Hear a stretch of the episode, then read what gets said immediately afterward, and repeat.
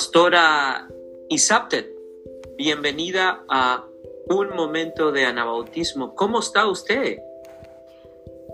Yo, estoy muy bien, gracias a Dios, y muy grata por este momento donde tem, temos um espaço para uh, falar um pouco sobre nosso trabalho aqui como latinos um, envolvendo numa igreja da cultura americana. Então, eu estou muito grata por esta oportunidade. Pastora, el placer es para nosotros poder conocerla, hablar, charlar con usted y poder descubrir de su trabajo, de su trayectoria y de su testimonio en su caminar como una mujer cristiana y pastora. Eh, pastora Isa, ¿de dónde es usted? ¿Cuáles sus orígenes? Como yo te puede perceber, yo estoy hablando español mal hablado, porque hablo portugués, mi lengua original, mi idioma de origen eh, eh, es portu portugués. Entonces, en Brasil tenemos dizemos para as pessoas que falam espanhol que nós hablamos português mal hablado. Pero que eu sou brasileira, brasiliana. Estoy entendiendo perfectamente, así que la felicito. Su español está mucho mejor aún que el mío, así que bienvenida y gracias por, por el espacio. De nada. bueno escuchar esto. Si no sabe hablar algo en español, siéntase libre de hablarlo en inglés o portugués. Pero estamos muy agradecidos. Queremos conocer de sus orígenes, de su caminar. ¿Cómo, ¿Cómo surge usted? ¿Cuál es su trasfondo cristiano? ¿Nace usted en la fe pentecostal, católica? ¿Cuáles son sus orígenes eh, cristianos, pastora Isabel? Uhum. Um, primeiramente, vou falar um pouquinho sobre minha família, porque isso afetou muito a maneira que regamos a Cristo. Um, cresci num, numa família muito grande, com oito irmãs e um, um irmão. Então, meu papá, mamãe trabalhavam muito para alimentar e sustentar e educar todos esses filhos. Onde vivia eles uma comunidade muito violenta, com dominada ou controlada pelo tráfico de drogas e muitas pessoas que viviam nesta comunidade não havia esperança. A, a única quando eu, eu escutava que alguma pessoa é, é desta comunidade, então as pessoas imaginavam vai ser prostitutas ou ladrão, tráfico de drogas se envolver com violência, roubos, porque não tinha esperança para é, muitas pessoas que vivem nesta comunidade, que era ignorada pela sociedade e ignorada pelos políticos e governo. Então, cresci, nós outros chiquitos éramos de uma igreja católica pero que um, um dia minha mamãe se encontrou com Cristo de uma maneira muito uh, interessante, porque desde uh, chiquita, minha mamãe era de uma igreja católica e muito fiel. Não se envolvia muito com a igreja.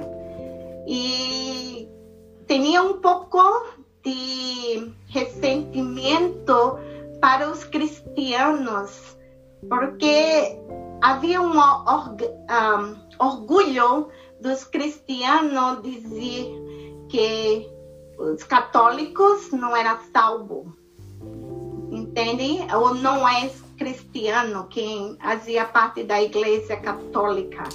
E isto minha mamãe se enojava e não gostava de maneira alguma de, de quando os cristianos falavam batia em sua porta para predicar ou evangelizar.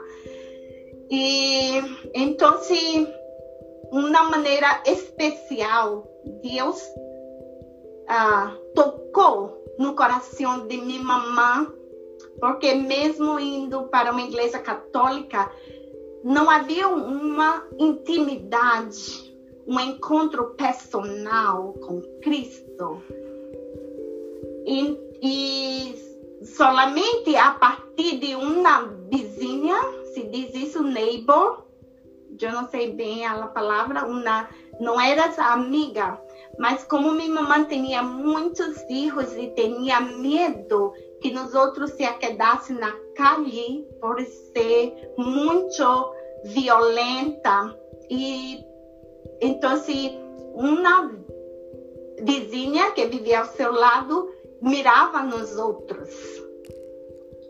E essa vizinha percebia, notava que quando nós outros estávamos com hambre ou não tinha nada para comer, minha mamãe não dizia nada para ninguém. Porque essa vizinha tinha uma consciência muito. Uh, uma consciência muito aberta para perceber. Então, se ela o que ela tinha, ela compartilha com os outros. E isto foi ganhando espaço no coração de minha mamãe, porque mesmo essa senhora, senhora, senhora, uh, não era cristiana e não falava e não evitava minha mamãe para a igreja nenhuma dela, né? Mas estava fazendo uma atitude de dizer eu estou aqui por ti, qualquer coisa que necessitar, eu estou aqui. Então, se um dia havia uma conferência de Billy Graham em minha, em minha cidade, Billy Graham veio para o Brasil e houve uma, uh, uma conferência muito grande. E, minha, e a vizinha de mamãe sabia que ele não ia, ah, nunca ia para uma igreja bautista ou cristiana, como se diz, né? E, mas ela disse, disse para mamãe, para mim, mamãe evitou, evitou, invitou minha mamãe para ir para este congresso e disse, solamente vai, escuta, vê o que Deus tem para ti e a partir desse momento, minha mamãe se converteu com Billy Graham. E foi para uma igreja dessa sua vizinha. E aí eu tinha mais ou menos entre 10 a 11 anos quando empecei a ir para uma igreja bautista.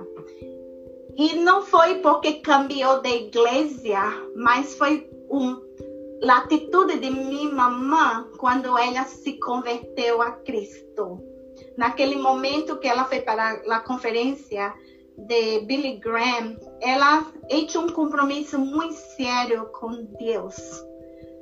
De ela que se prometeu, fez uma promessa de ser fiel a Deus e de criar todos os seus filhos no caminho de Deus, servindo a Deus. Então, ela nos levou todos os filhos para uma igreja cristiana que estava muito erro, porque onde nós outros vivia, como era um lugar desprezado pelo governo, não havia nada de igreja ou posto médico, uh, não havia nenhum nenhum projeto social. Era um, uma comunidade totalmente desprezada pelo governo, pelo fato de que foi uma invasão. Entende? Hum. Então, a igreja mais cerquita de nossa casa era mais ou menos 45 minutos. E não havia base, assim, um, como é, coletivo, não sei a palavra certa para base. Sim, coletivo, como? Coletivo, ônibus. Não havia porque era, não tinha uh, estradas e calle para passar mais, então tinha que caminhar. E mesmo se tinha coletivo, não poderíamos ter dinheiro para todos entrar no bairro, porque minha família era muito pobre. Nós comíamos assim, um, uma vez por dia, se tínhamos comida, já era um motivo de celebração. Entendem? Então, íamos para a igreja e me recordo perfeitamente todos os domingos íamos para a igreja com muita alegria, com gozo, mesmo caminhando debaixo de sol muito caliente ou chuvas, como se raining, chuvas. Chovendo, estávamos muito felizes porque era um momento que nós outros se sentíamos muito um, abraçado por Deus e queríamos dar o melhor para Deus. Porque eu, mesmo com 10 ou 11 anos, quando minha mamãe se converteu a Cristo, eu vi um milagre aconteceu em minha casa. Meu papá, ele não tinha muito compromisso com os outros. E havia um conflito muito grande entre a família de meu papá e com minha mamãe, porque não aceitava muito. E uh, minha mamãe lutava muito e se deprimia e às vezes tomava para se olvidar dos problemas, se olvidar de que tem filhos e que necessita se alimentar. E às vezes ela tinha pensamento de suicídio, entendem? Oh, wow. Por, por todo, tanto sofrimento na vida. E quando ela entregou sua vida a Jesus Cristo, ela, o seu semblante cambiou.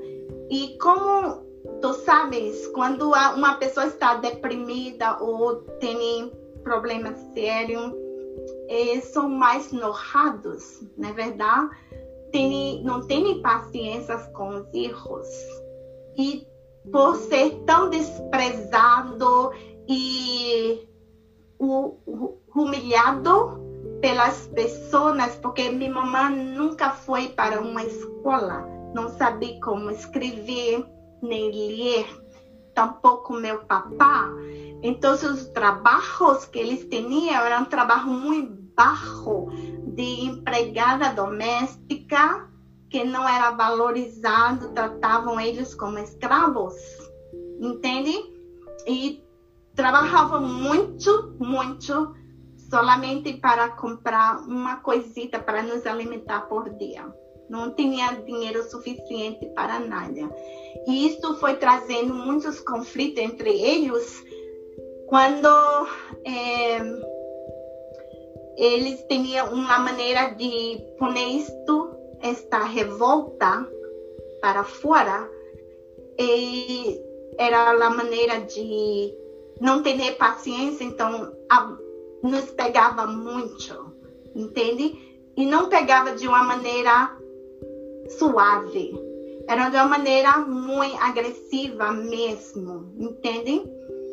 Então, se, quando minha mamãe se entregou a Cristo, aos poucos ela tinha uma um câmbio muito uh, diferente de antes.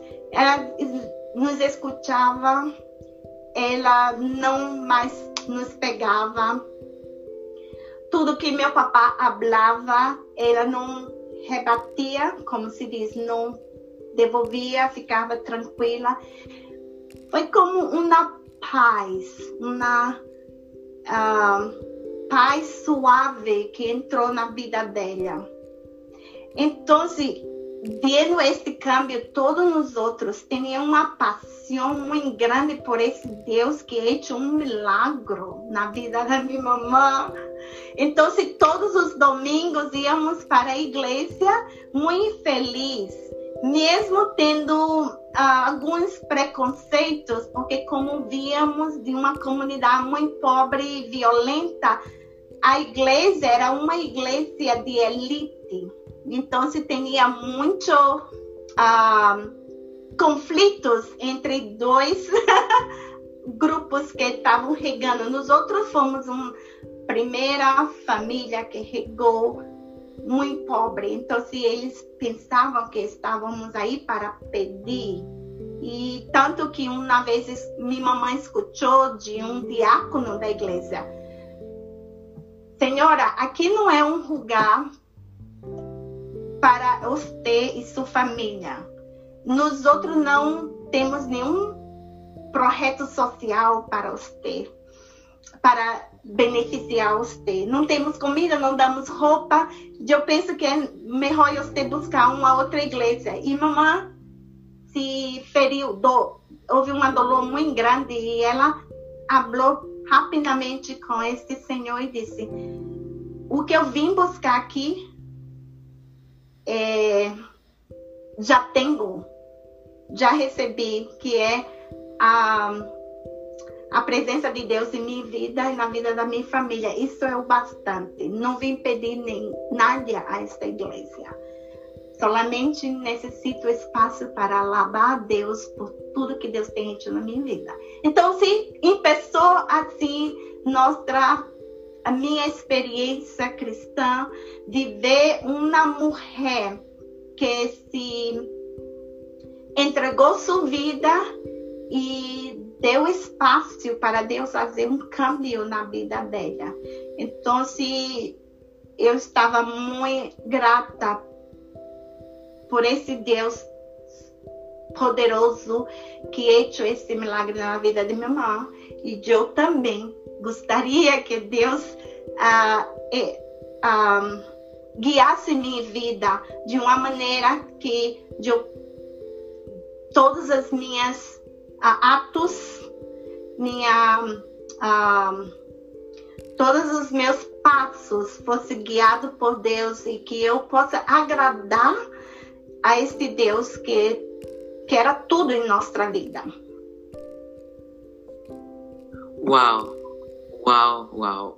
En verdad, estos episodios suyos de su vida en Brasil me han dejado eh, con una forma nueva de ver cómo Dios trabaja en la vida de persona.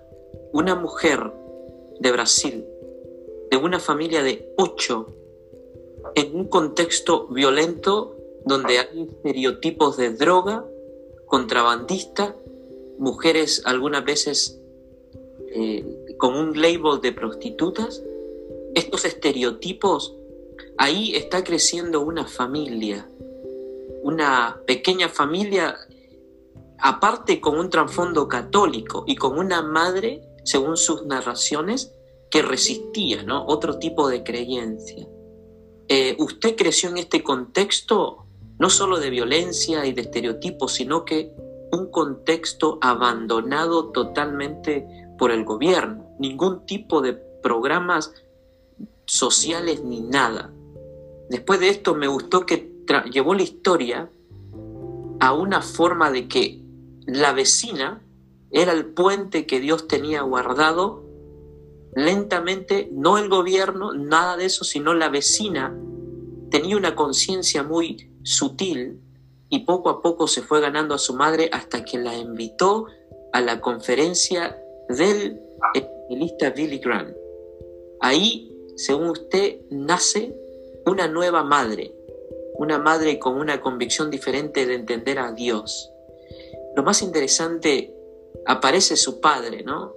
En la escena y el padre, debido a su trasfondo educativo, no consigue trabajos elocuentes, sino que trabajos que lo llevan a, quizás puedo usar la palabra, enojarlo y expresaba ese enojo con sus hijos. Es increíble, ¿no? Es increíble. Eh, usted también usó el milagro de Dios, una familia pobre en un conflicto, una madre que pudo literalmente palpitar todos los desafíos. Y lo más interesante que mencionó es que algunas veces eh, acudían al alcohol como una forma de escape para una realidad que era inescutablemente real. Un hogar. Pastora, muchísimas gracias por tener el valor de compartir esos episodios tan increíbles, tan retantes con nosotros. Y eso nos debe de hacer humilde a los que alguna vez tuvimos privilegios, oportunidades y algo, y usted concluyó con palabras tan sabias, dijo, ese Dios que le dio a mi madre la oportunidad, quisiera que también a mí me guiara, me hiciera una mujer increíble y que pueda ser yo un instrumento de paz. Pastora ah, es con humildad y eh, pastora Isabel, Isabel y eh, Brasil, a pesar de todas sus maravillas, me imagino que hay un pueblo marginado y olvidado por desafortunadamente el gobierno. Pastora, este episodio de su vida, ¿usted cómo sale de Brasil? ¿Cómo, cómo llega usted al anabautismo menonita? Discúlpeme que yo sé que podemos hablar más de, porque su episodio de niña es un episodio para escribir una biografía, ¿no? De todos los retos que usted tuvo. Pero he aquí, ahora es una mujer, una líder, una pastora y está ahora en, en, los Estados Unidos, ¿no? En un país totalmente diferente. Pero antes de llegar ahí, esos capítulos de su vida, ¿cómo se abre este nuevo capítulo de conocer a los menonitas? Quizás usted dijo, ¿quiénes son estos tipos raros, esta secta? ¿Cómo abre el capítulo nuevo usted de, conocer a los anabautistas? ¿Cómo, ¿Cómo llega eso a su vida? Especialmente a su madre, una héroa de primera, ¿no? Una mujer que, a pesar de todas las retos de la vida, pudo protegerlas a ustedes. Ocho niños. Ya, ocho. um, eu se colocou as palavras muito certas, porque uh, eu tive em minha vida uma madre que me trouxe muitos exemplos de como a vida oferece tanta injustiça e como você pode sair desta sem julgar, sem criticar, sem poner culpas em pessoas, mas solamente você ter uma coisa, não coisa, desculpa, ter algo tão soberanamente como Deus que, que ajudava ele a se erguer. Eu, eu uh, gostaria de dizer que antes de minha mamãe, quando era minha, de oito anos de idade, ela vivia num pueblo, num, num lugar também muito pobre, e venia pessoas ricas, ricas, que sabia que esta família pobres, seus ninhos iam morrer de hambre. E eles veniam neste lugar porque eles necessitavam de empregada, pessoa para cuidar dos seus filhos de sua casa e então eles iam para este lugar e falava com as madres, dizia: Eu vou, seus filhos vão morrer de hambre, não tem futuro. Então eu levo seus filhos e cuido deles e eles trabalham para nós outros e enviam um pouquinho de dinheiro para você. Então, como um tráfico de tráfico de escravo, entendem?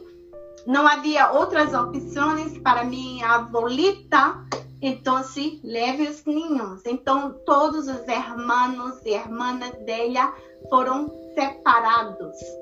E ela tinha oito anos quando foi viver em uma cidade de quase dois di dias erro de sua madre para ser uma trabalhar como uma escrava. Eles não davam dinheiro, não poniam na escola, eles tinham que ela tinha que trabalhar todos os dias, de lunes a lunes, sem nenhum dinheiro.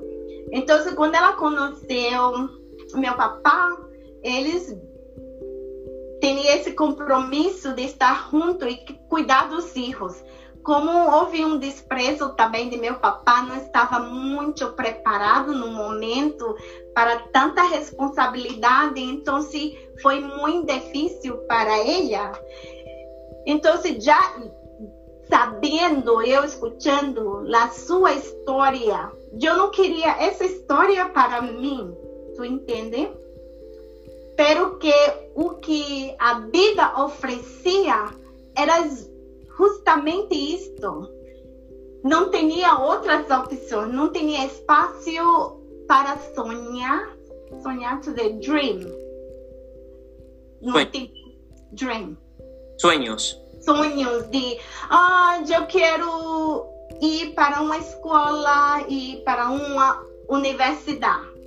Era muito difícil, muito difícil não sonhava com isso, só sonhava dizer que gostaria de um dia poder ter comida em minha casa, ter roupas para sair. E, e, era a única coisa que nos oh, tinha o direito de sonhar, de ter lá pança cheia porque é muito difícil. Não pode imaginar um, um, um ninho, uma ninha dormir sem nenhuma comida e se despertar e dizer para sua mamãe e papai, tenho hambre, e ele diz, tome água, que vai ajudar. Então, se o sonho de nós outros, pastor Naum, era somente ter o necessário, o básico.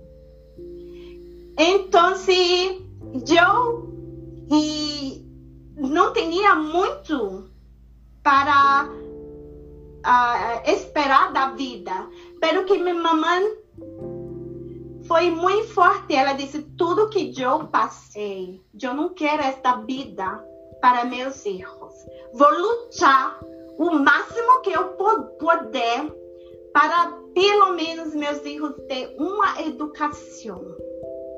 E mira, há muitos anos atrás, muito em Brasil, se você gostaria de ir para uma escola pública, tinha que passar uma semana em uma fila, dormindo cada dia para conseguir uma vaga, uma abertura, dizer, tenho esse erro, quero registrar aqui nesta escola. Não tinha pobres não tinha direito a estúdio, entendem? Então, se minha mamãe estava muito triste, um dia ela foi numa escola que estava aberta, foi diretamente falar com o principal, com a diretora. E disse assim: Eu estou aqui, eu ofereço meu trabalho, posso limpar tua casa, meus filhos podem me ajudar, posso limpar a casa de todos os maestros que tiver nessa escola te imploro, deixe meus filhos estudar aqui nesta escola. Então, isto foi a coragem e o, a, o desejo dela de que nós outros estudássemos. Então foi assim que a diretora, Deus colocou uh, amor e compaixão, porque a diretora da escola escutou isso e disse: nenhuma pessoa teve se humilhou tanto para que seus filhos estivessem numa escola. Então, se ela disse: eu, eu vou deixar todos os seus filhos estudar nessa escola uma escola pública, imagina-te, que era direito de todos, cidadão brasileiro, de ter o direito de estudar. E uma mulher teve que se humilhar para que seus filhos estivessem numa escola.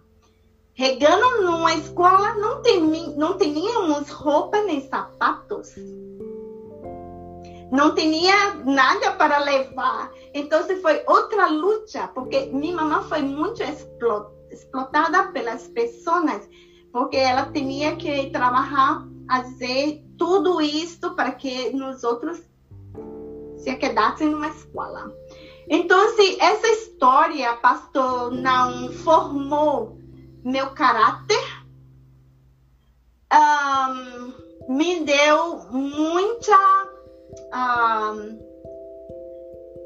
gana de, de. Porque uma mulher, minha mamãe está se sacrificando. Meu desejo é que um dia esta mulher pudesse ter, não tudo na vida, mas pelo menos ter uma dignidade. Entende? Então, se dentro da escola, nós outros fomos tentar ser o melhor. Não tinha espaço para rogar, para enamorar com pessoas de date ou se era o foco era estúdio, estúdio e igreja, que era uma coisa que nós outros é, abraçamos muito. Então, se para terminar, porque é uma, como você disse, é uma biografia, é uma história muito longa. Para dizer todos os filhos, meus irmãos, todos, tuvo o direito. Assim, terminamos o high school e alguns foram para college. Eu fui a primeira indo para um, um college. Então, porque glória a Deus Senhor deu força para minha mamãe. Uma vez, e tu sabe como nos outros pobres às vezes não tinha uma biblioteca. E naquela época não tinha computadora, nem celular, nada para eu fazer seus trabalhos. Eu me, me recordo muito em college, porque tinha muitos livros para ler, ler, ler. E eu não podia, poderia comprar, não, não tinha biblioteca mais cerquita. E eu lembro que minha mãe disse: Eu vou trabalhar, mas pegar mais casas para limpar, para que você possa comprar este livro. Eu digo: Mamãe, não posso comprar porque é caro, ou comprar comida. E ela fez tudo, tudo, se sacrificou muito para que eu possa estar num college era um orgulho dela e ao mesmo tempo eu não podia como se diz, destruir esse sonho, porque eu através dela tive esta oportunidade. Su historia me deja sin palabras. La pero lo más tocante de su historia es el sacrificio de su madre. Esas palabras de la directora de la escuela me han dejado impactado. Nunca nadie se había humillado de esta forma para ver a sus hijos ir a la escuela. Qué madre, ¿no? Qué increíble. Como, como una madre no solo se ofreció en cuerpo y vida para trabajar para todos los profesores para que sus ocho hijos pudieran tener acceso a algo básico, especialmente en una escuela pública, como usted lo menciona, del, del Brasil, para que sus hijos pudieran tener acceso a la escuela.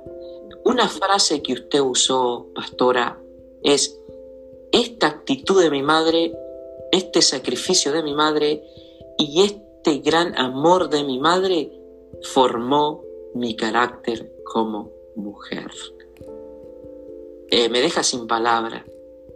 Quisiera conocer a su madre para que podamos un día decirle de dónde sacó ella la energía, la fuerza y la valentía de poder, de poder sacar adelante ocho hijos en un contexto totalmente marginado y olvidado por el Brasil y por la sociedad. Pastora, es increíble. Eh, eh, eh, no sé, ¿qué, puedo decir? Me ha dejado un poquito, me, dejé, me, quedo imaginando esa madre suya, ¿no? Como, pastora, usted, ahí es donde usted conoce a los menonitas, a los Sí, ahí va a venir. Oh. Entonces, también mi mamá no solo formó mi uh, caráter de quem eu sou, mas a paixão que eu tenho por Deus. Porque na igreja bautista, eu posso dizer o nome porque é, era a nossa primeira igreja.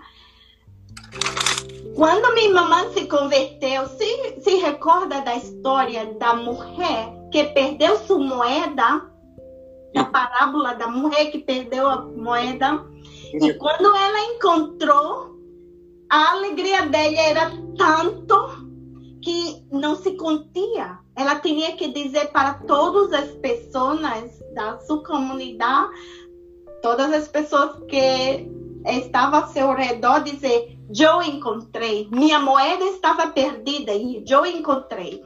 Então, quando minha mamãe foi para a igreja, uma, uma igreja que tinha muitos doutores, maestros, professores, maestro de seminários, maestro de universidade, um, doutores que trabalhavam na área profissional é, de enfermagem, de hospital. E aí ela não encontrou, pastor, não, espaço para contar a alegria dela por esse Deus. Ela queria usar seus dons, seus, fazer algo para Deus. Então, se ela começou, se comprometeu. Todos os domingos que eu vou para a igreja, vou levar uma pessoa comigo para a igreja.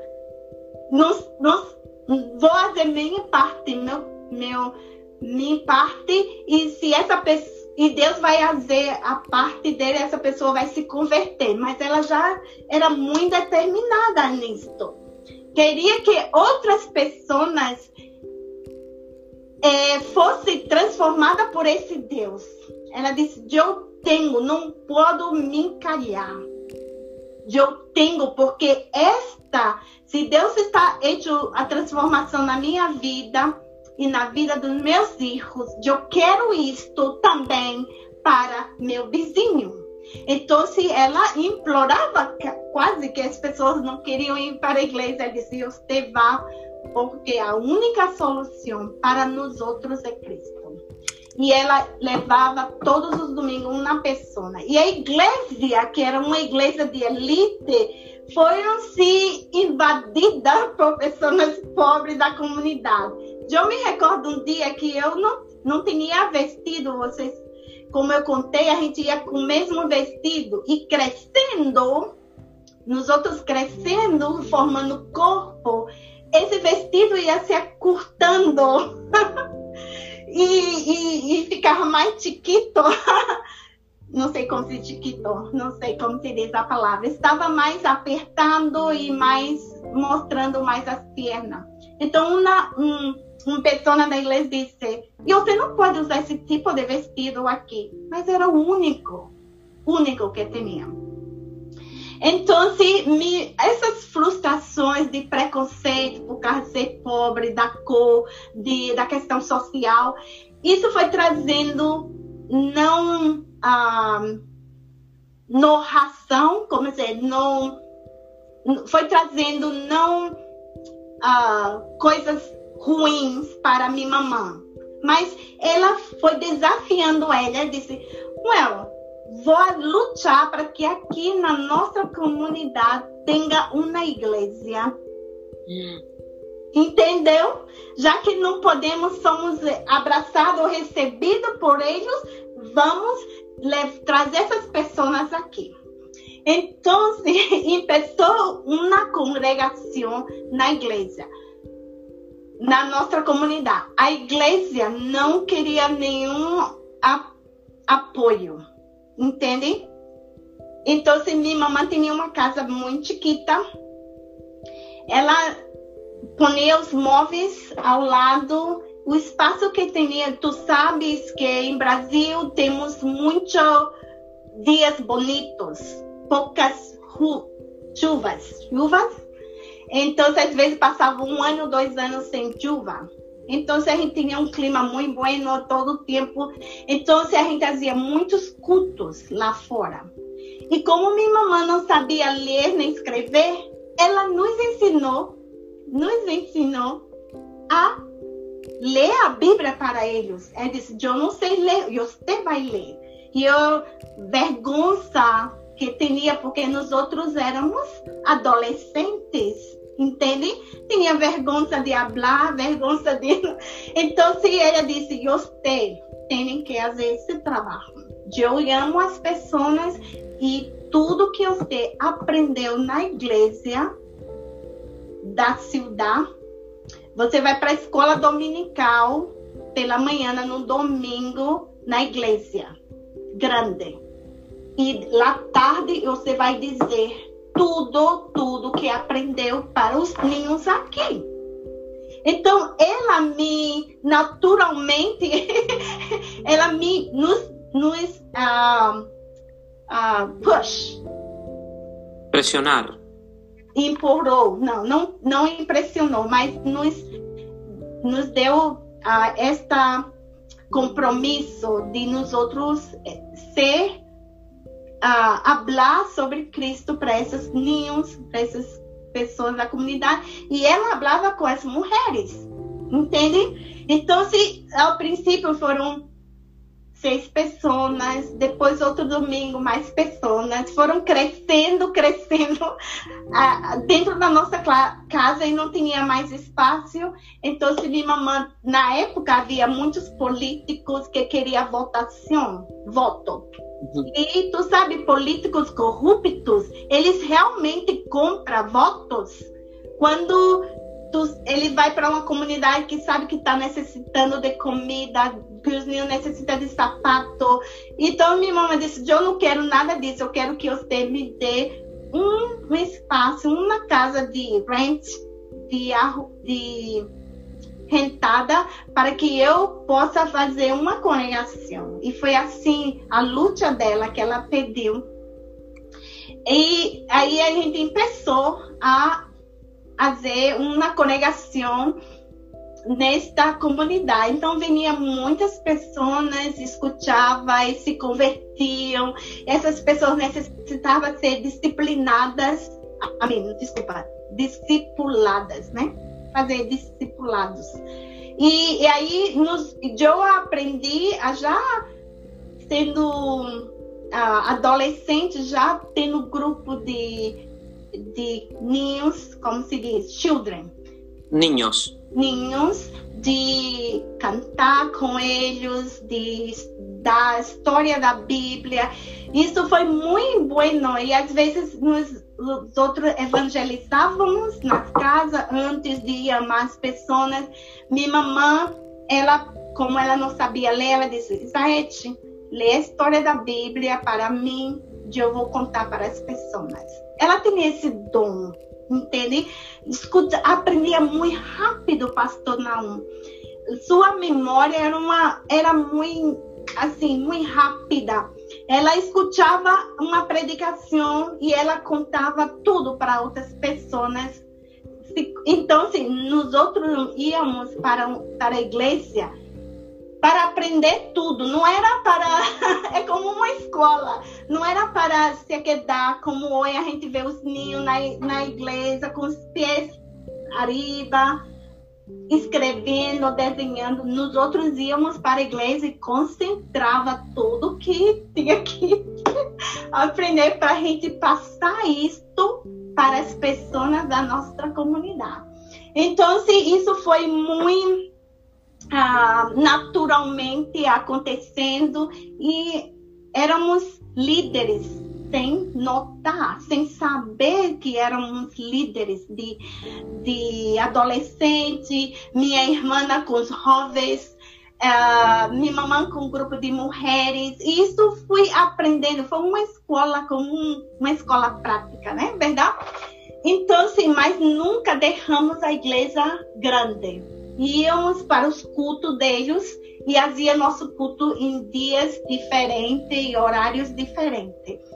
E um dia, as, as pessoas notaram que nós outros tínhamos esses dons de uh, evangelizar, de trazer pessoas para a igreja e de ser líderes. Então, eles foram em pessoa dando espaço para nós outros. Depois de muito tempo, eles reconheceram o trabalho que estávamos fazendo.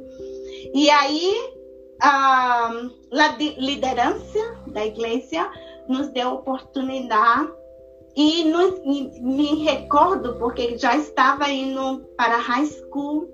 E quando você está em high school você se, pensa que você já estava determinada para ser, fazer social work, serviço social, ou ser maestra, duas coisas. Então, se, mas na igreja, um, um grupo de eldos, não sei como se diz, diáconos, falou com os outros e, e disse, e eu me recordo muito bem, e você tem um chamado de Deus para ser missionária. E eu digo, como eu vou ser missionária? Não posso nem estudar em college, entende? E como vou pensar em fazer um trabalho missionário se minha mamãe necessita de mim, minha família necessita de mim, minha comunidade necessita de mim? Já sou uma missionária em minha mente, entende? E daí foram pessoas descobrindo meu, uh, meu my gift, meu dons. Os dons, sim. Então, quando eu fui para uma, uma universidade, decidi ser maestra e estava estudando e já no final já estava trabalhando como maestra e fazia estágio, estágio, treinamento, né? E, e também ensinava. Quando numa escola pública também, quando havia um grupo de Dallas, Texas, de missioneiros que vieram para essa igreja grande e, e como a nossa igreja não tinha nenhum trabalho social, solamente tinha a congregação de onde nós outros vivíamos, então eles queriam apresentar algo para os americanos de Dallas, Amarillo, tivesse experiência com uma favela, uma comunidade muito pobre. Então, levou eles para nossa casa, para conhecer a comunidade. Este pessoas, um grupo de Dallas, eles ficaram admirados pelo trabalho que minha mamãe estava fazendo. E perguntando minha mamãe qual os seus planos futuros para a congregação, mamãe disse: Esta casa não é minha. E eu necessito mais espaço para fazer uma igreja. Quero uma igreja. Seria a primeira igreja bautista nessa comunidade. Não existia nenhuma igreja, não, nenhuma outra denominação. E nem igreja católica não tinha esta. Então, se eles ajudaram com dinheiro e e aos poucos, de cada ano, eles enviavam missionários interessantes para escutar a história da minha mamãe. Entende? De como Deus uh, estava trabalhando na vida dela. E aí começou o trabalho social também, de dar comida para essas pessoas, de minha mamãe lutava para que eles fossem, os ninhos estivessem na escola, tudo isso. Então, terminando a, a college, este grupo ofereceu para a igreja para que um, eu, porque eu estava mais envolvida na, na comunidade e para que eu fosse para o seminário. Aí foi uma luta muito grande para mim, porque eu não tinha, nunca pensei em ser missionária, só estava fazendo um trabalho que sei que é de todo cristiano que se converte a Deus. Quando nós outros se convertemos a Deus, recebemos a Cristo, queremos dar aquilo que nós outros ganhamos de Deus. Se somos bendecidos, queremos bendecer outras pessoas. Isto é natural, é verdade? Então, se nunca pensei na minha, minha mente, queria sim focalizar terminar meus estudos para ter um trabalho para sustentar minha mamãe e sustentar a congregação da igreja, que necessitava muito de ajuda. Então, quando falaram com os outros e a igreja, a própria igreja decidiu de quem uma das filhas da minha mamãe poderia ir para o seminário. Então, disse, esta Isaete, ela vai para o seminário. e eu não como, não posso ser, ir para o seminário, não tenho chamado, nunca pensei sobre isso. Pero que depois, reflexionando, e minha mamãe me ajudou muito nisso. Porque eu dizia, mamãe, eu não posso ser uma missionária. Quem vai me ajudar, mamãe? Eu sei é tanto, e nós outros ainda era pobre, não tinha muitas coisas, né? E eu digo, eu tenho um sonho de agora eu posso sonhar para que podemos ter um, uma casa melhor, coisas assim. E minha mãe disse: o Deus que, que amou, ele vai cuidar de mim. Ele vai cuidar de mim. Esse, esse uh, desejo, o sonho de você também é de Deus. Vá e não se preocupe com nós outros. Já passamos tantas lutas, não vai ser agora que Deus vai nos abandonar. Então, eu fui praticamente empecei o seminário. O seminário é um seminário bautista de educadoras cristãs. E eu ah, eu, eu não me vejo dentro de uma igreja na área de educação. Eu quero ser missionária na África, na Amazônia, trabalhar com os índios. Já pensava assim, entende? Então, sim, mas quando eu estava no seminário, tinha uma. E você poderia ser educadora cristã com habilidade em serviço social. Aí eu digo, ai, eu sempre sonhei fazer serviço social e, e eu gostaria muito disso, de trabalhar em comunidade, em projetos sociais. E daí, no seminário, comecei a conhecer os menonitas de uma maneira muito uh, difícil. Os menonitas em Brasil eram muito recentemente, porque os menonitas em 1929 para 1930 regaram os menonitas que eram alemães que vieram uh, refugiados de, uh, da Rússia para o Brasil. E eles viviam em colônias, entende? Não havia uma igreja menonita. Eles começaram uma igreja entre eles. Depois de nos anos 90, começou, começou antes um pouquinho, eu acho que 80, anos 80, porque a igreja menonita em português uh, é, eu creio que tem um, entre 50, eu não sei se, não creio que tem 60 anos, não. Quando começou esta igreja, também nosso país, Brasil, está enfrentando uma crise muito forte econômica. Então, MCC, que vocês sabem, enviou uh, voluntários para trabalhar em Brasil. E em todo o estado de Brasil, a minha cidade era mais carente, como se diz, mais necessitada. Então, MCC veio com trabalhar em comunidades muito pobres.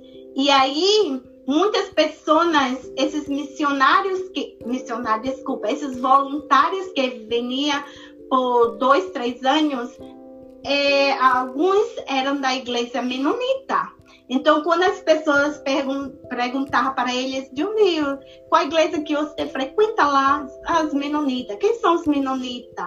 Aí ele tinha que explicar. E através do trabalho social que eles estavam fazendo, algumas pessoas pediram para eles bautizar entende? Oh, tem igreja, vamos fazer uma igreja, nos bautiza. E ele disse: Nós não podemos bautizar porque nós outros não somos pastores, não somos missionários, estamos aqui para trabalhar na comunidade. Então, este voluntário escreveu para a Conferência Menonita dos Estados Unidos, do Canadá, e enviaram pastores missionários para começar uma igreja menonita. Eh, em Brasil. E eu tinha, eu estava na época do seminário, que foi no ano de 1990, quando começou a primeira igreja menonita. E eu conheci através da minha irmã, uma amiga da minha irmã, é, descobriu que uma das igrejas menonitas só tinha uma, não tinha outras, uma solamente igreja. E ela evitou minha irmã porque incrível, pastor Naum, todos os filhos da minha mamãe, todos são envolvidos na igreja. Uhum. Todos são líderes da igreja, todos. Então, se um, minha irmã trabalhava, tem um dom de trabalhar, dons de trabalhar com jovens, e eles necessitavam alguém para ajudar a igreja menonita. E ele, esta amiga evitou, por favor, vá para a igreja menonita, conheça, pelo menos faça um trabalho voluntário de vocações. Então, se minha irmã disse, ah, se eu vou trabalhar com os jovens, fazer um trabalho com jovens no final de semana, vou chamar minha irmã para trabalhar com os ninhos, que vêm diferentes idades. Então, foi assim que eu conheci os menonitas, só para fazer um trabalho de final de semana com, na, na comunidade. Aí estava dois pastores do Canadá e eles ficaram muito apreciados pelo trabalho que nós outros hecho. E depois, com alguns meses, coisas assim, descobriram que minha irmã descobriu que MCC tinha um, um tinha, tinha um programa de uh, intercâmbio. Então, se minha, minha, minha comunidade foi muito. Uh, havia muitas pessoas carentes, ninhos, uh, não ninhos, desculpa, pessoas que estavam fazendo high school e eles queriam dar essa oportunidade para as pessoas que estavam fazendo high school ou college para vir aqui conhecer a, a, cultura, aprender o idioma. Então, assim, MCC é um trabalho muito bonito, porque cada ano eles enviavam duas pessoas de Recife, onde eu vivia, na minha cidade, para ter uma experiência aqui, porque Imagina-te uma pessoa de uma comunidade muito pobre nem sonhava ir para os Estados Unidos e agora tem esta oportunidade. Então, minha irmã foi uma das primeiras que foram vinham para cá por um ano e ela gostou muito. E daí ela conheceu muito mais sobre a igreja menonita, porque em minha cidade as pessoas tinham muitas dúvidas Não, eles não são cristianos. Eles são mormons.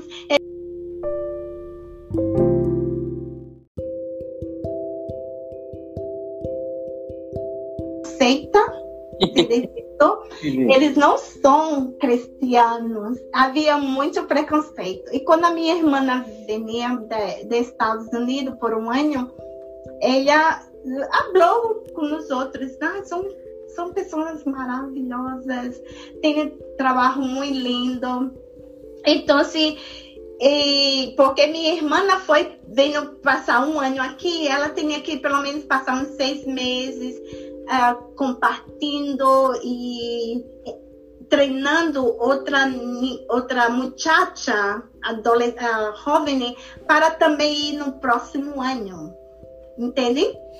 E, e daí o aí eu não quero entrar em detalhes, mas nossa igreja bautista se enojou muito. Estava tinha muito medo de nos perder, entende? Então disse, aqui está. E você não vai ter mais nenhum envolvimento com uma igreja que não é cristã. E eu estava, eu estava vendo seminário. Interessante, pastor Naum. Alguns anos atrás, vou dizer, eu fiz o seminário quando eu tinha 26 anos. Eu agora tenho 56. Há muitos anos atrás, eles falavam sobre a reforma protestante, mas não falavam sobre os menonitas, sobre o movimento anabautista, sobre os menocinos. Eles falavam mais sobre outra parte que beneficiavam eles, né? Então, se ah, recebi a invitação, é uma história muito, muito larga, mas eu recebi uma invitação do pastor canadense porque ele gostaria de abrir uma outra igreja que se queda duas horas de nossa, quase duas horas erro de nossa cidade. E ele gostaria muito, sabia que nós outros tínhamos dons de abrir uma nova congregação através de visitação, chamando os ninhos, fazendo um programa de Vacation Bible School, de escola de vocazione. Então, assim, eu não poderia, porque estava envolvida no seminário, e por estar no seminário, eu tinha que fazer meu trabalho com a igreja, que estava me sustentando como estar no seminário. Então, eu digo, pelo que eu, na vocação, eu tenho esta semana para eu poderia meu tempo livre eu poderia fazer o que eu quisesse. Então quando eu fui quando eu, é, fui fazer um trabalho todos gostaram mas interessante pastor Naum que quando eu cheguei na minha igreja e eles pastor da minha igreja soube que eu estava envolvida com a igreja menonita ele me evitou a sair da igreja Mm. Pastora, esta historia va a tener dos capítulos. no dice. Debido al tiempo, pero quiero pedirle, porque su historia es una de las que más ha impactado mi vida, de que me gustaría pedirle que hagamos dos partes. antes que empiece a hablar de los menonitas, ya que no había escuchado hablar usted de la reforma, del movimiento anabautista y de uh, Simon Menon. Para que hagamos la parte número dos. ¿Qué le parece si para crear dos podcasts? Eh, cerramos este capítulo porque creo que esta parte es ahí donde entramos en detalle cómo entró al anabautismo y que usted, es bien interesante que usted menciona de quiénes son estos menonitas, esta secta rara, estos tipos de dónde, y, habla de esos mm, representantes del MCC, ¿no? Que no podían bautizar, tenían que llamar acá al norte diciendo, ¿qué hacemos con esta gente? ¿Los bautizamos o mandan ustedes a alguien? Eh, ¿Qué le parece si cerramos este capítulo y empezamos el capítulo 3 de la pastora Saue ya una vez como los menonitas y eh, entramos a Estados Unidos. ¿Qué, le- qué linda historia, me quedé así, creo que... ¿Sabe qué? Puedo escucharla hablar sin hacerle preguntas. Es increíble. Su historia es un testimonio que creo que debe de ser traducido en español, inglés y portugués. Porque en honor a su madre, ¿no? Una mujer que caminó millas para que sus ocho hijos pudieran estar donde quizás ella dice no pudo estar. Pastora, muchísimas gracias por estar con un momento de anabautismo. Quiero que se vaya preparando para la, pro- para la segunda parte, donde hablaremos de su encuentro con los menonitas anabautistas de Estados Unidos. Bueno, Pastora, gracias por esta pa- primera parte. eu agradeço muito. Me desculpa porque eu hablo muito, me quedo muito ah, impulsionado por, por tudo que Deus tem feito na vida da, da minha família. Então, é difícil até de parar as emoções. Oh, definitivamente. E hum, gostaria sim de falar sobre mais sobre o meu ah, processo entrando na igreja menonita, que foi um desafio muito, muito grande. Eu sei que seria muito bueno para todos escutar como Deus age na vida do, da igreja menonita, como tem, tem trazido um testemunho muito grande os menonitas para no meu país. Pastora, muchísimas gracias. La veo en el capítulo 3 de la entrevista de la pastora Zape desde Brasil. Que tenga un buen día. Graças, e você também. Vai.